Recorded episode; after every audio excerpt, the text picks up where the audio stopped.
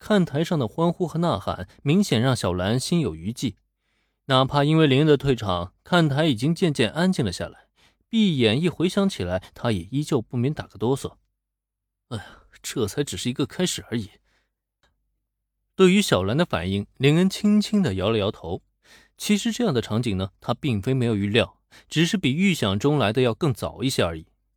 本以为登上武道馆的时候才会出现这种盛况，可结果倒好，打个空手道比赛露个脸也能变得这么夸张，自己是太小看这张脸蛋对女人的杀伤力了吗？也就如林恩所说的一样，这才只是一个开始。有了这个前车之鉴，为了今后考虑呢，他也必须要琢磨琢磨。如何才能在成名之后杜绝大量不必要的麻烦？比如给自己雇佣几个保镖，虽然安全不必他们去保护，可身边多几个人手却能帮助他处理不少的麻烦。而且想到这里，林恩脑海中下意识浮现出的影子，就是昨天刚刚认识的那位原极道人士的不死之龙。如果能有这么一个凶神恶煞的保镖在身旁，好像能吓退不少狂热的粉丝吧。嗯，这个或许真的可以认真考虑一下。成名以后的麻烦就要等到以后再去研究好了。对于现在的林恩而言，最重要的还是完成接下来的比赛。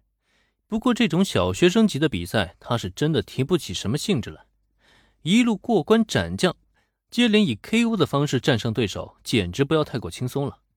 但是，随着杀进最终总决赛，在面对真正可堪一战的对手金吉真之后，林安原本轻松的心情是终于认真了起来。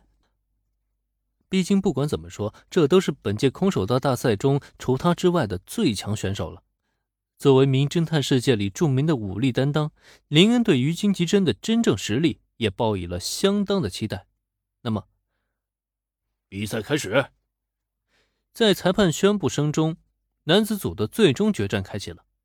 林恩对面作为蓝色方选手的金吉珍，他此刻的内心是极度兴奋的，因为他很清楚自己面对这个对手，其实力之强，让他让他根本就摸不清深浅。这也就是说，即使他全力以赴的去对战，获胜的概率也绝对不超过五成。但是，即使清晰的认识到这一点，金吉珍的心情也依旧亢奋。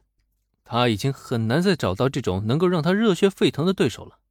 他原本以为东京甚至整个东英几乎都没有自己对手的时候，竟然会在这个小小的比赛中遇到最强的劲敌，这如何能让他不够兴奋？既然兴奋，那就来战呗！随着肾上腺素的急剧分泌，金吉珍的身体也不由自主地产生了微微的颤抖。在这种极度亢奋的状态下，金吉珍果断先行出手，朝林恩便直接扑了过去。要知道。金吉珍有着“蹴击贵公子”之称，那是因为他非常擅长跟踪追击的战术。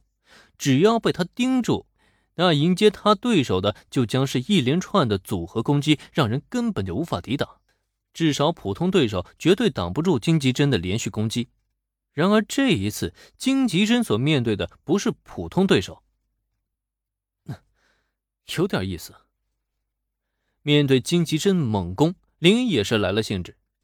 必须要承认，对方的攻击角度刁钻且力量十足，无论是每一拳每一脚，如果没有护具在身的话，踢到人体上就会动辄骨断筋折。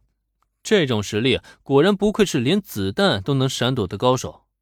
只可惜他今天是遇到林恩了，伸手抬脚，在金吉珍狂风暴雨的凶猛攻击下，林恩轻松写意的将其全部给格挡。无论是每一招每一式，金吉珍都无法对林恩造成有效的攻击，甚至连一分他都得不到。这个人自己的进攻被人尽数破解，这不禁让金吉珍瞪大了眼睛。自己的套路竟然全部被看穿了，这怎么可能？不敢相信这一事实的蹴击贵公子，心中难免升起一种浮躁的感觉。但是偏偏就这一浮躁，他的破绽就露了出来。同时，也被对面的林恩完美的抓住了空档。哼，轮到我了！抓住破绽的林恩反手就是一记高抬腿踢出，他可以轻松格挡金吉珍的攻击，金吉珍却无法在第一时间对他的还击做出反应。因此这也导致了林恩的这一记高抬腿轻松的踢在对方的面罩之上，磅礴的气劲透体而入。金希珍只觉得一股巨力传来，让他整个人都仰了过去，全无防备的栽倒在地上。打击有效。被这一击命中，金奇珍整个人的精神都在那巨大的冲击之下恍惚了起来。隐约间，他听到裁判的声音，同时也察觉到接下来裁判正在倒数。一旦数字数完，他就会立刻被判负。所以，他的比赛就要这样结束了吗？